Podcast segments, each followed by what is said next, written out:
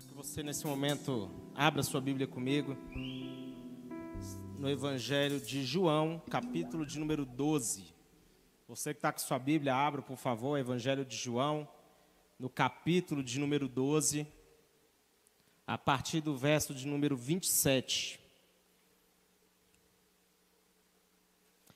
João, capítulo 12, a partir do verso de número 27.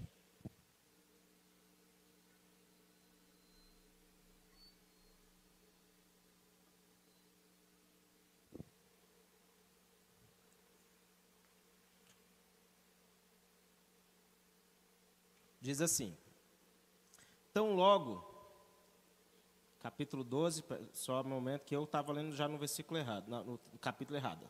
Diz assim, verso 27. Agora o meu coração está perturbado. E o que direi? Pai, salva-me dessa hora? Não, eu vim exatamente para isto, para esta hora. Pai, glorifica o teu nome. Então veio uma voz dos céus: Eu já o glorifiquei e o glorificarei novamente. A multidão que ali estava e a ouviu, disse que tinha trovejado. Outros disseram que o anjo lhes tinha falado. Jesus disse: Esta voz veio por causa de vocês e não por minha causa. Verso 31: Chegou a hora de ser julgado este mundo agora será expulso o príncipe deste mundo. Verso 32: Mas eu, quando for levantado da terra, atrairei todos a mim. Ele disse isso para indicar o tipo de morte que haveria de sofrer. A multidão falou: A lei nos ensina que o Cristo permanecerá para sempre. Como podes dizer o filho do homem precisa ser levantado? Quem é esse filho do homem? Disse-lhes disse então Jesus: Por mais um pouco de tempo, a luz estará entre vocês. Andem enquanto vocês têm luz, para que as trevas não os surpreendam. Pois aquele que anda nas trevas não sabe para onde está indo. Verso de número 36. Creiam na luz enquanto vocês a têm, para que se tornem filhos da luz. Terminando de falar, Jesus saiu e ocultou-se deles. Amém? Feche seus olhos, eu quero orar com você mais uma vez. Se você puder curvar sua cabeça. Pai, nós te damos graças nessa hora. Queremos glorificar o teu nome. Queremos bem dizer ao Senhor por mais um dia, por mais um culto, por mais um momento onde nós estamos em tua casa. Cremos que o Senhor tem algo para ministrar aos nossos corações, que o Senhor fale e que nós sejamos prontos para ouvir. Como está na tua palavra, que o Espírito ouça, que a igreja ouça aquilo que o Espírito diz à igreja. Amém? Posso ouvir um amém? Posso ouvir um amém? Se puder melhorar um pouquinho o meu retorno, igual estava aquele ali, fica ótimo. Queridos, qual é o centro da mensagem que nós carregamos?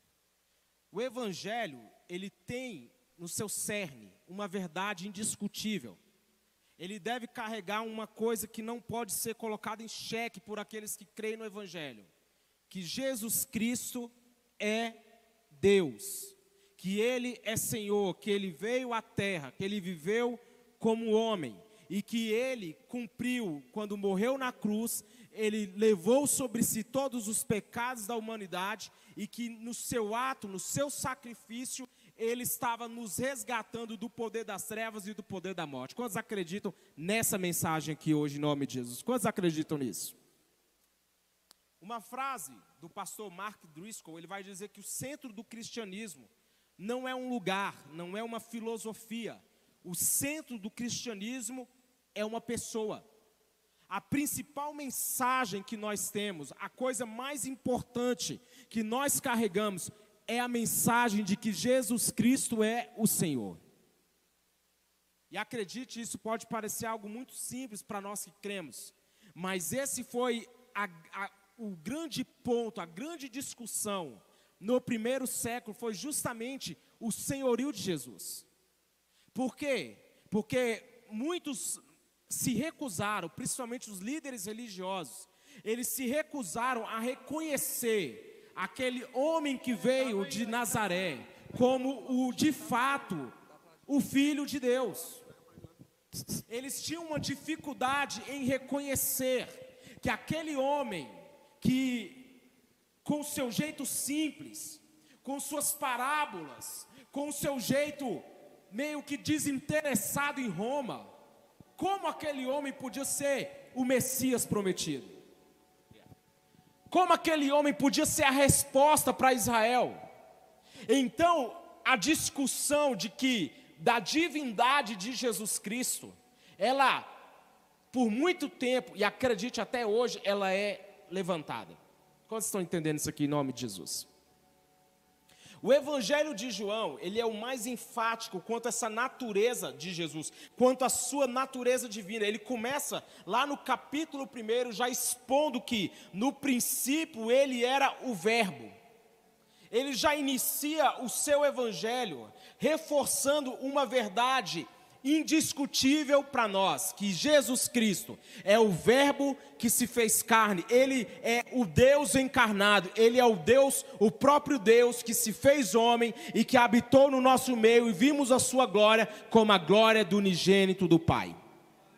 A mensagem central que carregamos é essa: Jesus Cristo é o nosso Senhor. Você pode fazer essa confissão de fé, levante suas mãos e fala assim: Jesus Cristo é o meu Senhor. Agora Jesus fala assim: agora o meu coração está perturbado, e o que direi? Pai, salva-me dessa hora? Não, eu vim exatamente para isso, para essa hora. Jesus ele está nos ensinando a importância de saber o nosso propósito. Há pessoas que elas vivem sem propósito, elas tentam encontrar significado no seu casamento, elas tentam encontrar o seu significado, o seu senso de realização na sua vida profissional. Você já viu pessoas assim? Quando eu conquistar tal coisa, aí eu vou estar bem. Isso é mais do comum do que nós imaginamos. Nós colocamos em coisas o nosso senso de realização. Enquanto eu, a, a minha maior realização é quando eu tiver a minha casa. A minha maior realização é quando eu tiver, quando eu, como, quando eu chegar em uma posição profissional X ou quando eu me casar, ou quando eu tiver filhos, essas coisas são importantes? Sim, mas essas coisas elas não aguentam o peso de um propósito. Eu vou repetir, olhe para cá, por favor. Você, essas coisas, casamento, filhos, casas, é, conquistar sonhos, avançar em alguns em aspectos da vida, são coisas importantes, sim, mas essas coisas elas não suportam o peso de um propósito. O nosso propósito ele está em Cristo Jesus. E acredite, isso é o mais importante. Eu não estou falando que propósito, eu não estou falando somente, reitero, é importante, mas propósito não se trata apenas do, que eu, do meu servir dentro da igreja. Faz parte. Amém ou não amém? Mas propósito está muito além disso. Encontrar o meu propósito é entender que eu fui criado para que Deus seja glorificado. Que simples, pastor, mas será que a nossa vida glorifica a Deus? Será que a vida que nós estamos vivendo está expressando a glória de Deus? Por isso que a Bíblia diz que brilhe a vossa luz para que vejam as suas boas obras e glorifiquem o Pai que está nos céus. Como Deus é glorificado? Quando eu e você cumprimos o nosso propósito, ser luz. Amém ou não amém? Cumprir o propósito é viver de acordo com o nosso chamado em Cristo. Quer ver um exemplo bíblico no Antigo Testamento? Davi. Davi era ainda um adolescente, desconhecido de todos. Mas enquanto todos estavam na guerra, mesmo lá no campo, cuidando das ovelhas do seu pai, nós já vimos uma natureza de rei em Davi. Davi, quando ele vai dar um testemunho para Samuel a respeito de como ele era, ele vai dizer assim: Eu cuido das ovelhas do meu pai.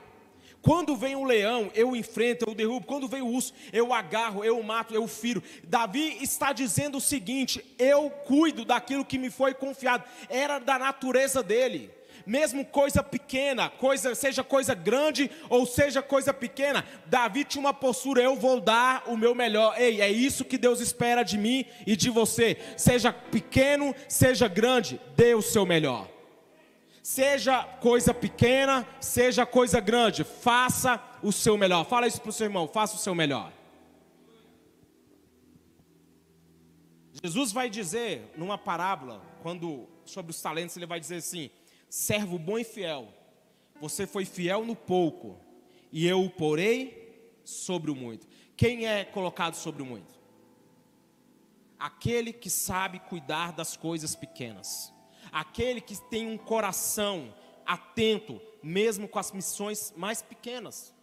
Davi não era, um, um, um, não era ninguém aos olhos humanos, Davi não era alguém que, que fazia o estereótipo do guerreiro, não era, pelo contrário, Davi era aquele tipo de pessoa que você olharia ainda mais no, diante de uma figura como Golias, ele era a figura, o primeiro a ser descartado, ele estaria na primeira baixa.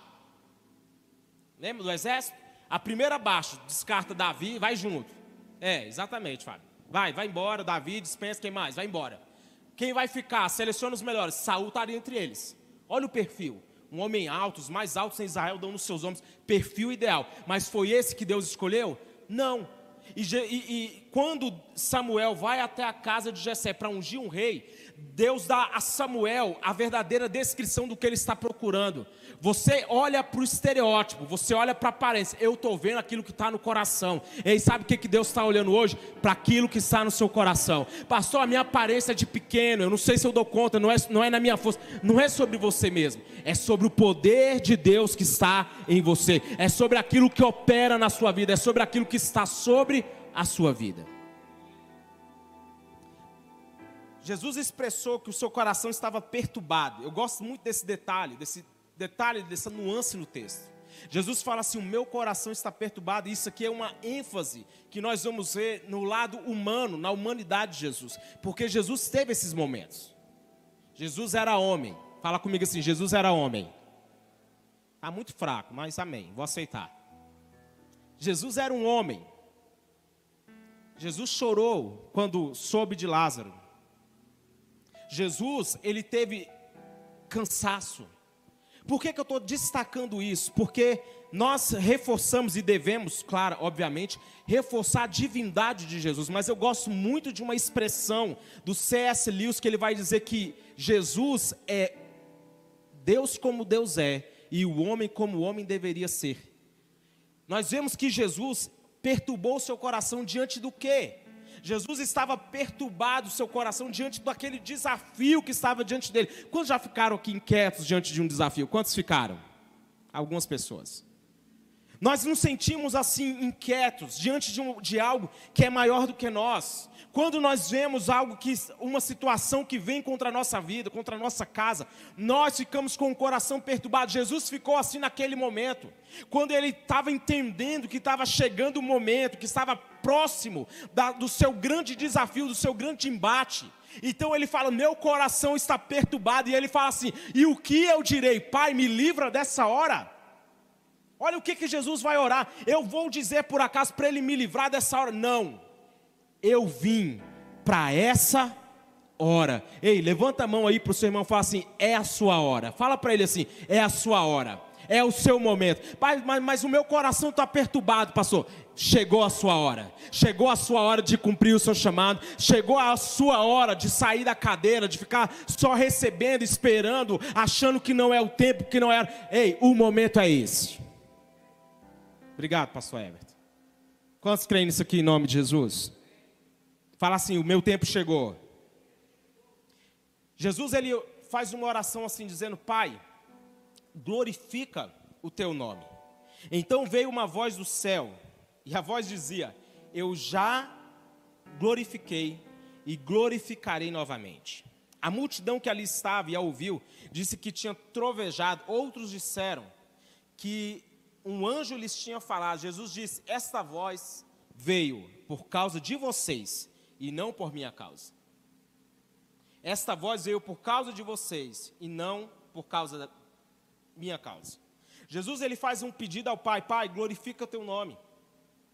E acredite, esse pedido, ele deve ser a bússola, ele deve ser o clamor de todos nós cristãos. Pai, glorifica o teu nome. Jesus estava dizendo assim: glorifica o teu nome através de mim glorifica o teu nome através do meu chamado, glorifica o teu nome através da minha missão. Ei, você entende isso aqui em nome de Jesus? Pai, glorifica o teu nome no meu casamento. Você pode orar por isso hoje? Pai, que o seu nome seja glorificado no meu trabalho, que o seu nome seja glorificado no meu casamento, que o seu nome seja glorificado nas minhas escolhas, que o seu nome seja glorificado na minha educação com a minha filha, que o seu nome seja glorificado no meu jeito, na minha postura, na minha forma de responder nos desafios, que Deus seja glorificado nas nossas vidas vidas. Essa é a oração. O ministério de Jesus glorificava o nome de Deus em cada ato, veja isso. Quando Jesus estava diante da escassez, olha lá, falta. Jesus se viu no momento de falta, de escassez.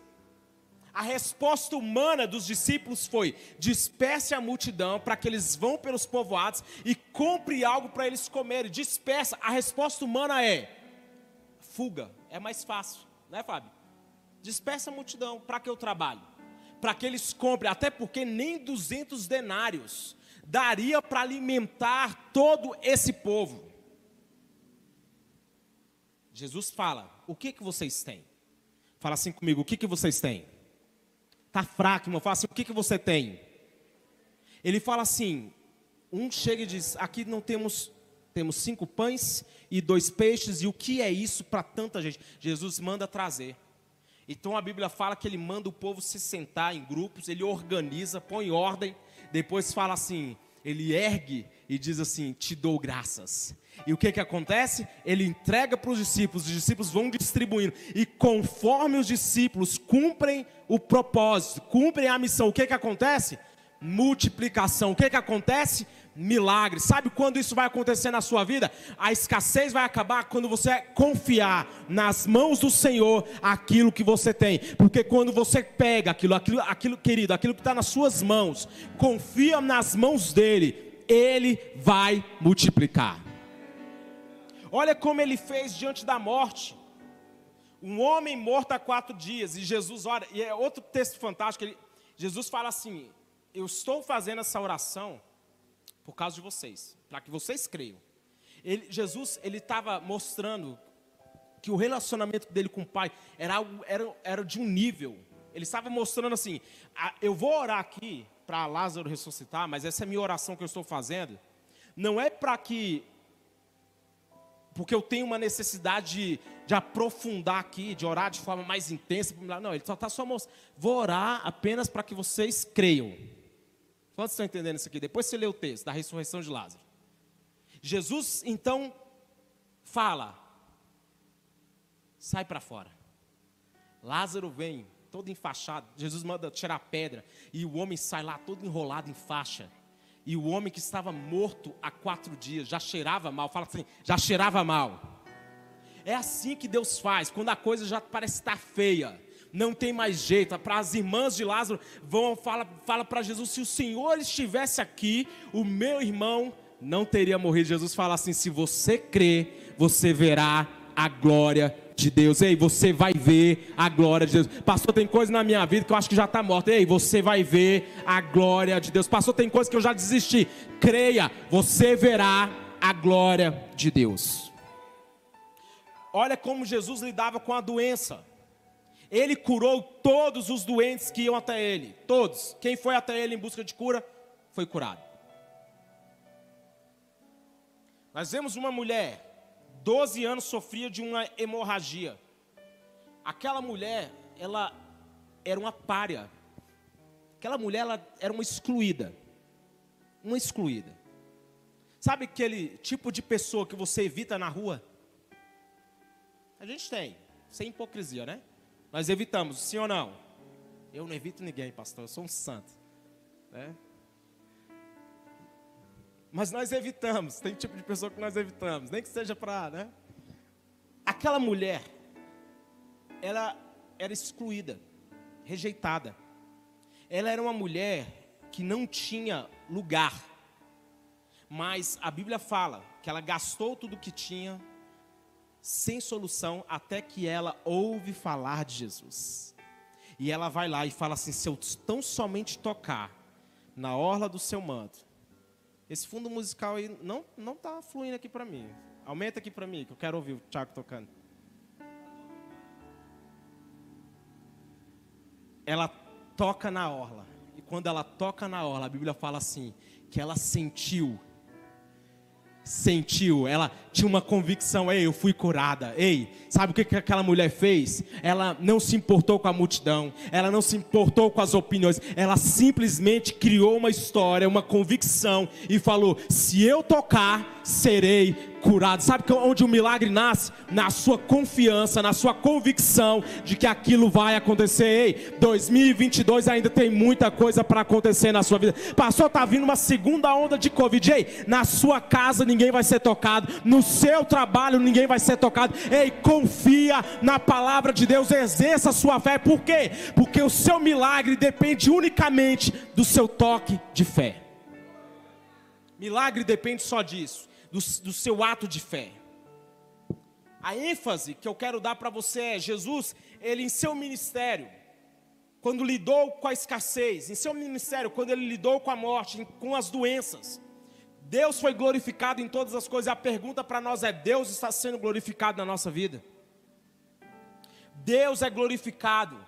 A voz que veio do céu disse: Eu já o glorifiquei e o glorificarei novamente. Alguns ouviram trovão, outros ouviram o anjo.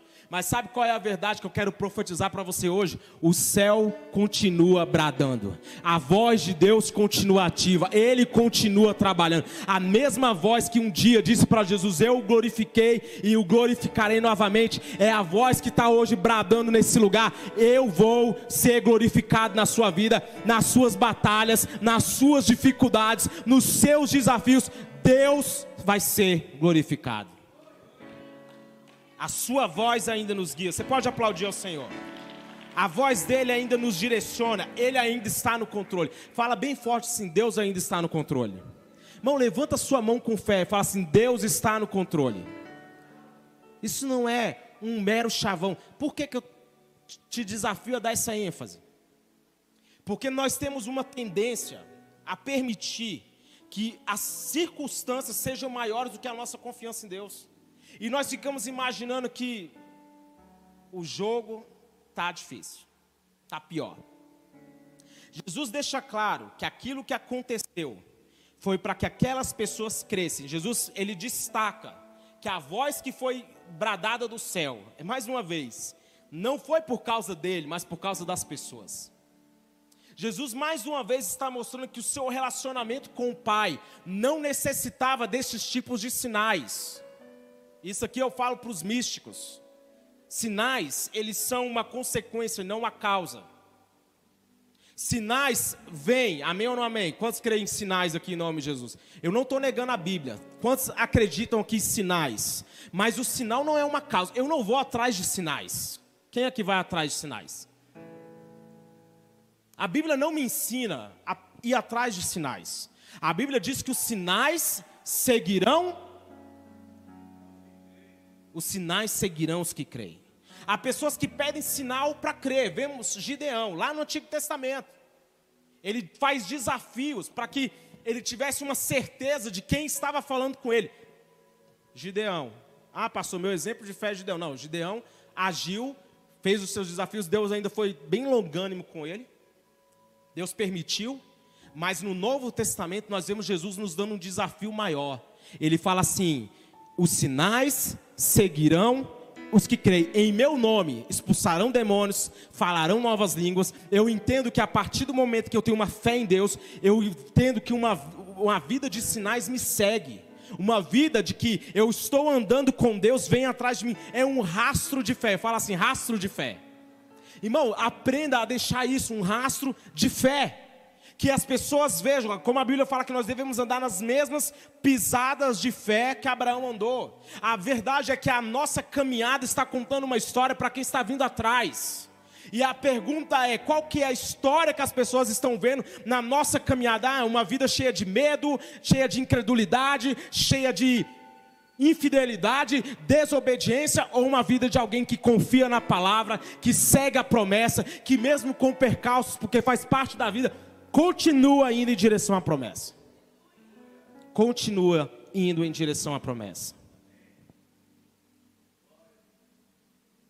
Jesus diz: Chegou a hora de ser julgado este mundo. Agora será expulso o príncipe deste mundo. E ele diz: Mas eu, quando for levantado da terra, atrairei todos a mim. Entenda que o príncipe deste mundo é o diabo. E Jesus já estava aqui anunciando o checkmate. Eu acho muito legal isso aqui.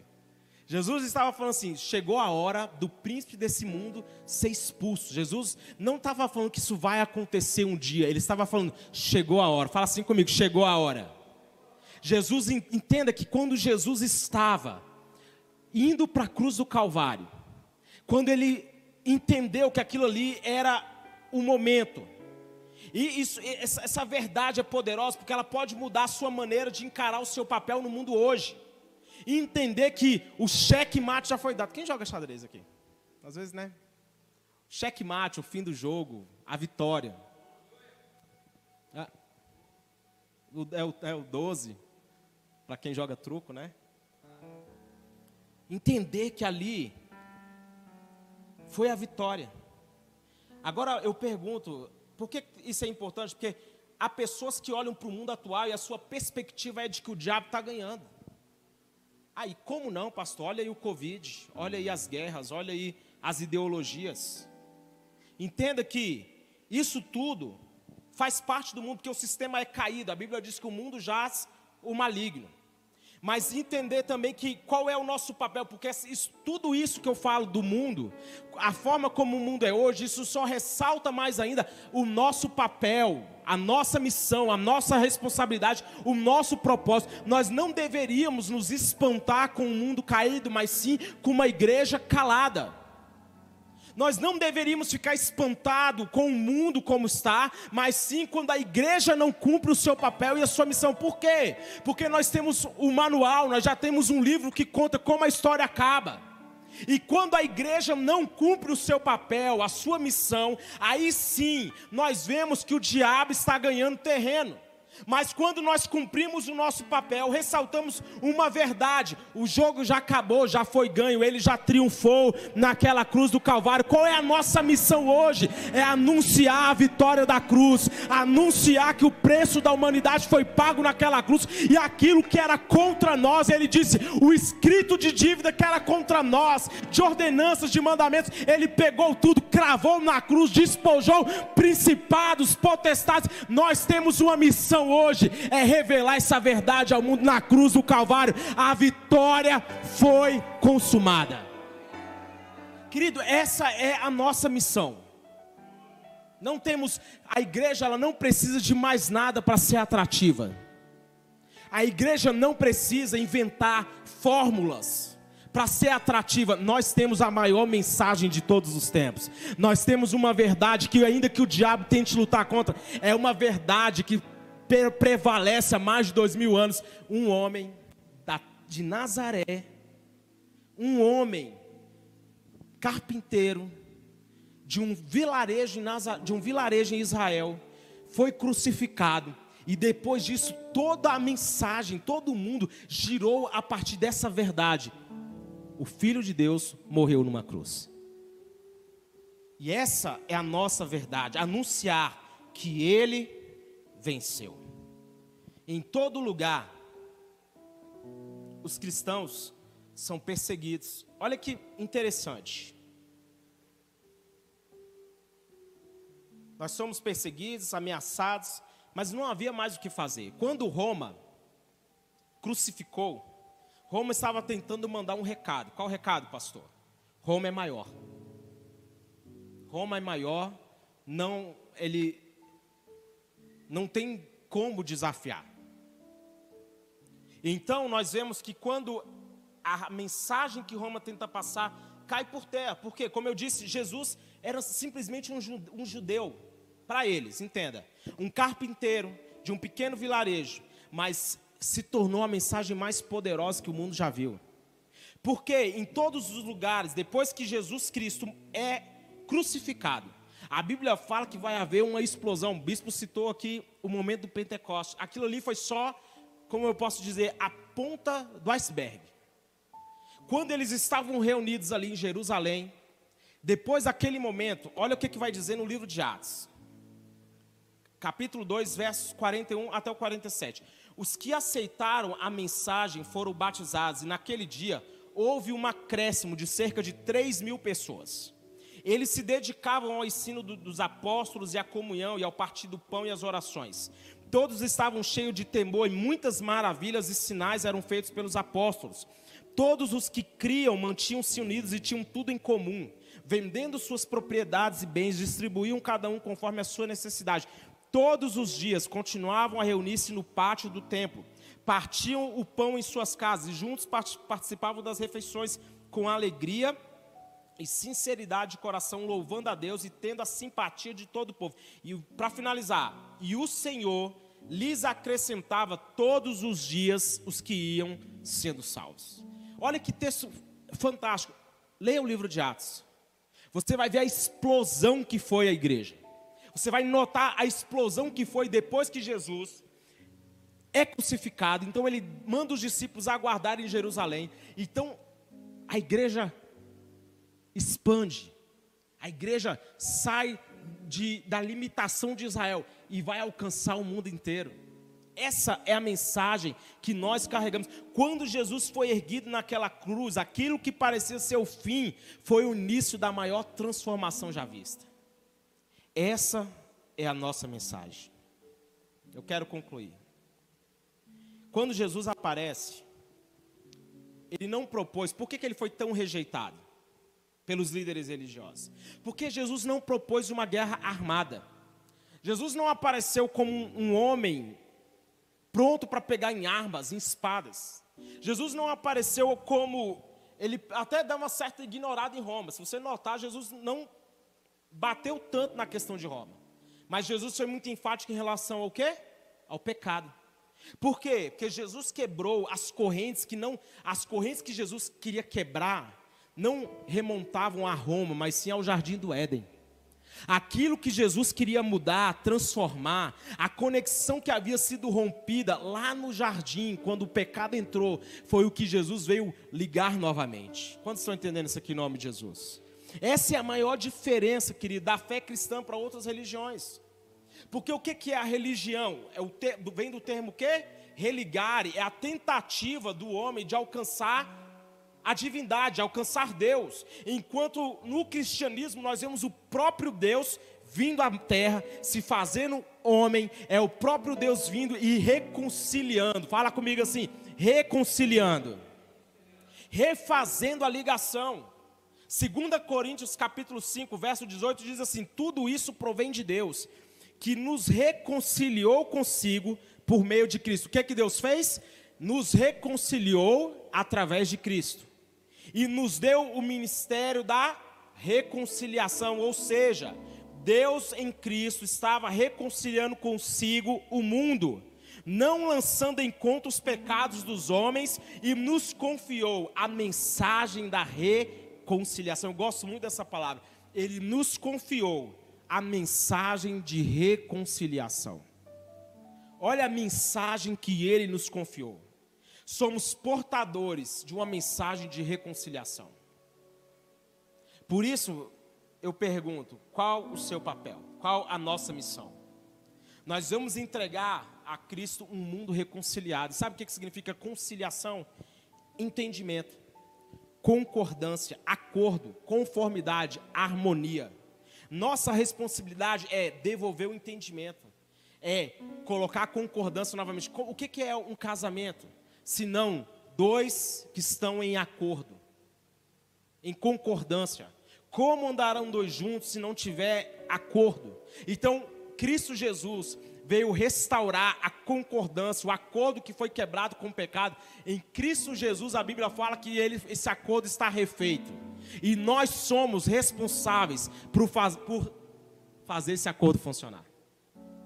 Se coloque de pé aquilo que se rompeu no jardim foi retomado em Cristo. A nossa mensagem, ela deve ser cristocêntrica.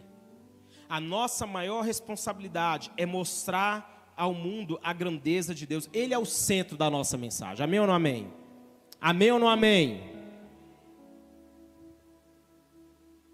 1 Coríntios 10 diz assim: quer vocês comam, bebam ou façam qualquer outra coisa, façam tudo para a glória de Deus. Fala assim bem forte: fazer tudo.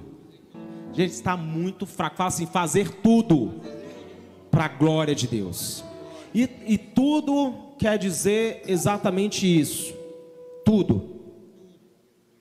Marido, tudo é para Deus ser glorificado. Eu espero que Deus seja glorificado na maneira como você trata a sua esposa. Te amo. Eu espero que Deus seja glorificado na maneira que você educa os seus filhos. Deus tem que ser glorificado na maneira como você é lá no seu trabalho. Deus tem que ser glorificado na sua escola. Você que é adolescente, você que faz faculdade. Deus tem que ser glorificado em tudo. A nossa vida deve revelar quem Deus é. Revelar Cristo é a essência de alguém que é totalmente convertido a Ele. Pedro, quando foi, estava lá na fogueira, a mulher reconheceu Pedro por associação. O seu jeito te denuncia. Que sejamos assim, percebidos na rua como um cristão, percebidos na escola como um cristão. E eu não estou dizendo aqui para você adotar, adotar, um linguajar forçado, apesar de que quando temos o um encontro com Cristo, a nossa boca também é convertida.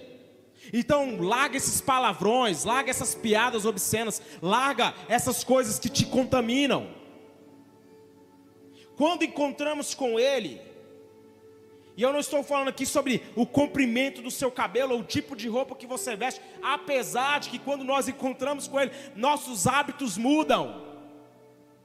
Nossa maneira de ser muda. Ei, vou repetir. A sua vida, ela tem que expressar quem Deus é. A nossa vida deve expressar quem Deus é. Nós, quando encontramos com Ele, somos transformados. Quantos aqui foram transformados aqui em nome de Jesus? Pastor, ainda não fui. Então, feche seus olhos. Coloque a mão no seu coração.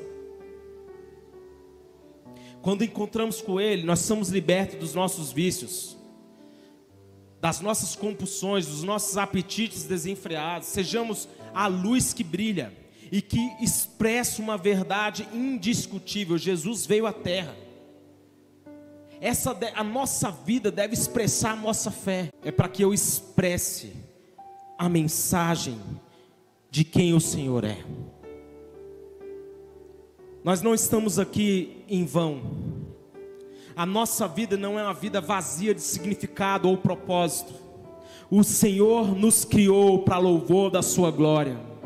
A Bíblia diz que nós somos carvalhos de justiça plantados pelo Senhor para louvor da sua glória que a nossa vida expresse a Sua glória, que a nossa vida seja uma expressão de um Deus poderoso. Assim como Lázaro se tornou uma mensagem de que Jesus tinha poder sobre a morte, eu quero orar por pessoas aqui essa noite que a vida delas seja um testemunho do poder do Evangelho. Pessoas que nesse momento estão lutando contra vício, que a vida dela seja um testemunho que o Senhor tem poder sobre vício. Não importa se é o crack, não importa se é o álcool, não importa se é a pornografia, não importa qual área da vida, qual vício, o que é que tem prendido, o Senhor é poderoso para libertar, o Senhor é poderoso para arrancar da mão do diabo, o Senhor tem poder para transformar, para curar, para tirar do pecado nós queremos expressar a grandeza de Deus. Ei, levante suas mãos e por um momento ore, Senhor, que a minha vida expresse a tua grandeza, que em cada área da minha vida eu seja uma testemunha de que Deus é poderoso, que a minha vida seja uma carta, como está escrito na tua palavra, que nós somos cartas vivas somos a mensagem, nós somos a mensagem de Deus que Ele pode curar. Ei, você que está lutando contra uma doença, você é a mensagem de que Deus pode curar. Ei, você que está lutando contra a dívida, você é a mensagem de que Deus tem poder para mudar a sorte. Você que está enfrentando uma crise conjugal, você é a mensagem de que Deus é poderoso e que Ele pode fazer infinitamente mais de tudo que pedimos ou pensamos, segundo o seu poder que opera. Fala bem forte assim: que opera. Fala forte que opera na minha vida. Você pode aplaudir ao Senhor nesse momento.